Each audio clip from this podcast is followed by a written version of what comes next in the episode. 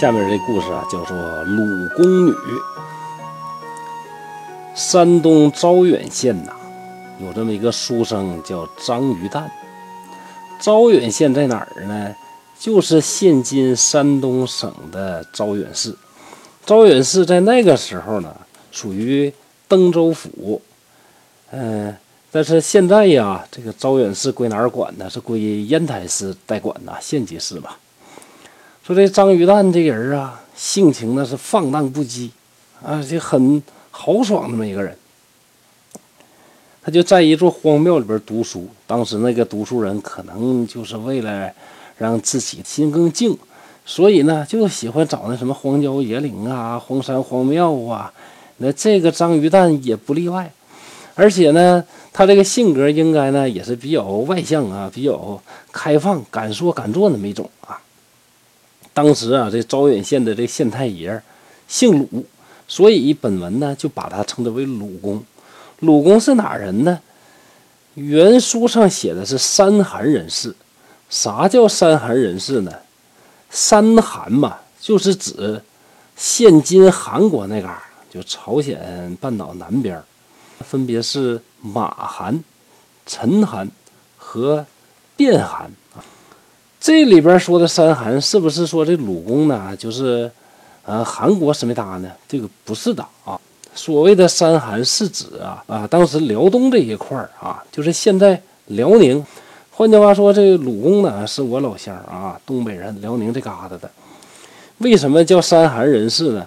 就是当时啊，这个人们习惯于把整个辽东这一块儿啊，包括朝鲜半岛啊，都称之为山韩。鲁公有一个闺女，他这个闺女呢就好打猎。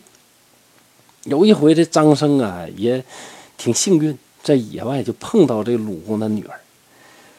这一看呢不得了啊，这鲁公的女儿呢长得那叫风韵娟美，姿态秀丽，穿着锦缎的貂皮小袄，骑着一匹小马驹，就像画上的人一样。看到这儿啊，我们回顾一下《聊斋志异》这么多故事啊，讲了好多的美女。也不知道为啥呀，这蒲松龄那如传的巨笔，为啥写女孩啊、写美女这个形容词啊，这感觉还真的有点匮乏，一整就厌绝，一整就厌绝。你看前面老这样，但是呢，到这儿了。哎，对这个鲁宫女的形容啊，在这儿呢是非常的细腻啊，也非常的与众不同。风姿娟秀，着锦貂裘，挎小丽居，翩然若画。你看，哎呀，这个形容呢，这个我们眼前就浮现出来一个年轻的小美女，风韵娟美啊，很漂亮，很精神，很潇洒。骑着小马驹儿那种感觉，那辽东人呢？大家想，辽东美女那肯定是大个儿啊，皮肤恐怕也比较好，呃，性格呢恐怕也会外向一些，豪爽一些，说话大嗓门啊，呃，特别漂亮，应该是这么一个感觉哈。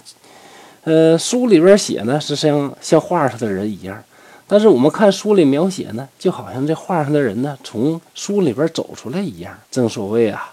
这爱美之心，人皆有之。那性格放荡不羁的张于旦张公子呢？当然呢，这就一见倾心呐。回到自己这庙里边啊，就每每想起啊这女子的美貌，心里边啊总是念念不忘啊。那话怎么说来着？呃，关关雎鸠，在河之洲。窈窕淑女，君子好逑。后边说啥呀？叫求之不得，寤寐思服，悠哉悠哉，辗转反侧。哎，你说这个形容的不就是咱们张公子如今的这个心境吗？心里边啊，那叫念念不忘。后来有一天，突然听说呀，这像仙女一样的女孩呢，居然死了。哎呀，可惜可惜呀，可怜可怜。这张生悲伤的不得了。要是别的书啊，恐怕故事到这儿呢就结束了。这好在咱看着《聊斋志异》啊，死了不要紧呐，死了不耽误搞对象。呃，后边发生了个什么呢？说这鲁公啊，老家离这儿啊太远了，从山东干到辽宁，中间还得经过河北，对吧？现在开车呀，都得开个十来个点儿。你说当时那个条件，那回去一趟多难呢？咋整呢？得了吧，呃，暂时啊，把女儿这个灵柩啊，就寄存在这个庙里。寄存在哪个庙里呢？恰好呢，就是张生读书的这么一个庙里。灵柩寄存在庙里边，这张生因为跟鲁宫女啊有这么一面之缘，不是被人所倾倒了吗？所以呀。他这个心目里边，这鲁宫女啊，不是普通的女子，是这个神女一样，所以呀，对这个女子非常的崇敬。每天早上，张生都会到鲁宫女灵前去烧香，每天吃饭的时候必定啊有祭奠，经常举着酒杯对着鲁宫女的灵柩就祷告啊，就说什么呢？说我呀见过你的一面。就时常是魂牵梦绕啊，可惜可怜呐！像你这样玉一样的女孩呢，居然死了。现在你近在我的身边，却如同远隔万水千山，实在是人生最大的遗憾呐！我一个活人呢，受到礼法的约束，没办法。那你都去世了，你还有什么禁忌呢？要真的像传说中说那样啊，就是人死之后泉下有灵的话，你就应该姗姗走来，以安慰我的倾慕之情啊！这日日祷告，夜夜祷告，日日祷告，夜夜祷告，这一下呢就过去了半个月。这也不知道当时啊是个啥天儿。那灵柩在里边停了半个月，那尸首是什么样呢？这个不好说啊。冬天还好点那要是夏天温度高，哎呀，那可不可想象。但是这个臭皮囊无所谓啊，咱们研究的不是那个。总之啊，咱研究的是啥呀？是这个灵魂的问题。所以说呢，这个按照故事里的说法呢，这半个月之后的某一天晚上，张生呢正在灯下读书。忽然一抬头，呀，这、这、这不是鲁宫女吗？只见鲁宫女呀，笑盈盈的就站在灯下。灯下看美人呐，越看越精神呐。那在灯下看到自己呀，倾慕已久的鲁宫女，那张生当然是又惊又喜，连忙站起来询问，说咋回事？女子就说。感念公子啊，对于我这一片真情，无法忘怀，所以呢，不必私奔的嫌疑来和你相会呀。张生是大喜过望，那还说啥？该干啥干啥呗。那以下呢，就发生了《聊斋》故事里边百分之九十九点九九九会发生的故事啊。这几个具体内容就省略了。那自此之后啊，这鲁宫女呢，就是每天是必来，天天来。那你想啊，那如果说这是泉下有知，那在那停个灵柩，一天闲着没事儿，那干点啥呀？那就干这事儿呗，天天晚上来。他对张生说：“我呀，生前就好骑马打猎，这你也知道，打猎呀就要射箭。”专门喜欢射獐子啊，射鹿。由于啊，我杀生太多，罪孽太大了，死了之后无处可去，也没法脱生。现在呀，要是你真的爱我，那我求你帮我个忙呗。那张三说：“帮啥忙啊？”他说：“麻烦你呀，替我念《金刚经》五千零四十八卷。”我生生世世啊，永远都不会忘记你的好。在《聊斋志异》里边啊，人和鬼是没有任何界限的，所以啊，后边的事儿呢，就感觉呢一点都不奇怪，顺理成章。就这回呢，赶上节日，每逢佳节倍思亲嘛。到了团圆的时候呢，张生就想带鲁宫女一起回家去过节。女子说呀：“不行啊，我担忧我这个脚啊没有劲儿走不动。那个时候的女孩不都得缠脚吗？那你缠完脚，她当然走不动了。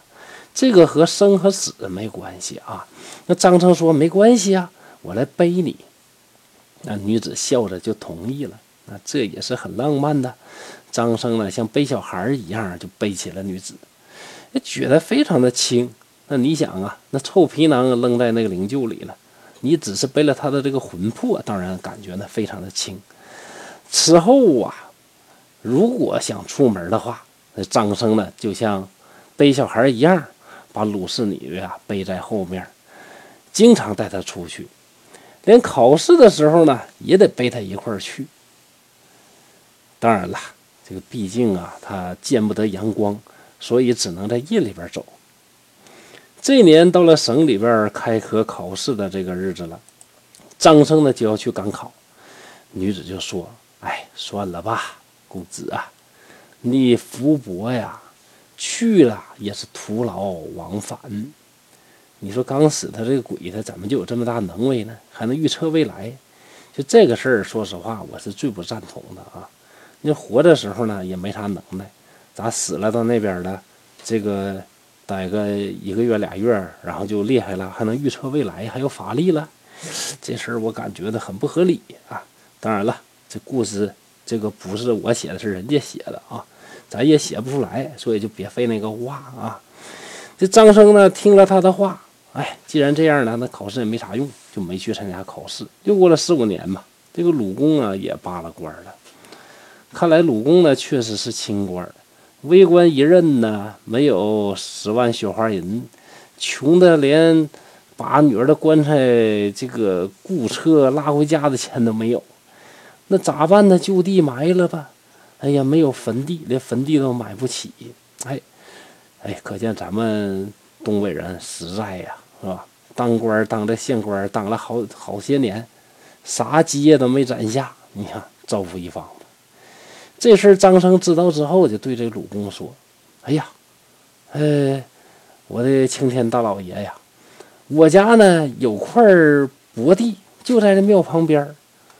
呃，您要不嫌弃的话呢，那您就用这块地就得了。”鲁公一听大喜：“哎呀，这小伙太够意思，太讲究了。”这张生呢又张罗着，还帮助办理这个后葬葬礼这些事儿。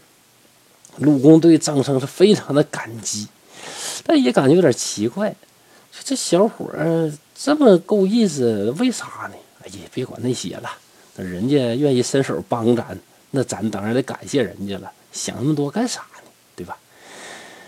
鲁公罢官回家去了之后，张生呢就与鲁公女是欢好如初。但是天下呢没有不散的宴席，有这么一天夜里。女子依偎在张生怀里，哭的是泪如雨下，对张生说：“我们呐相好五年了，如今就要分别。您给我的这些恩义，我几世都不足以相报啊！如今即将别你而去，我在心里边难过呀。”张生就很惊讶，这是为什么要离开我呀？他说：“呀，承蒙你呀。”给我这九泉之下的人施加恩惠，反复的为我诵经超脱。那现在呢？您已经为我念满了经书，现在我终于能脱生了，而且呀，还脱生到河北这卢户部家，还是一个呃富家。如果你不忘我们今天的欢好，再过十五年八月十六日，那时候我就十五岁了。你呀，到卢户部家去找我。张生也非常伤心，说：“怎么去找你呀？我现在三十多岁了，再过十五年，年过半百，那就快进到棺材了。相会又能怎么样呢？那个时候可不像现在呀，医疗环境、医疗的条件不发达呀。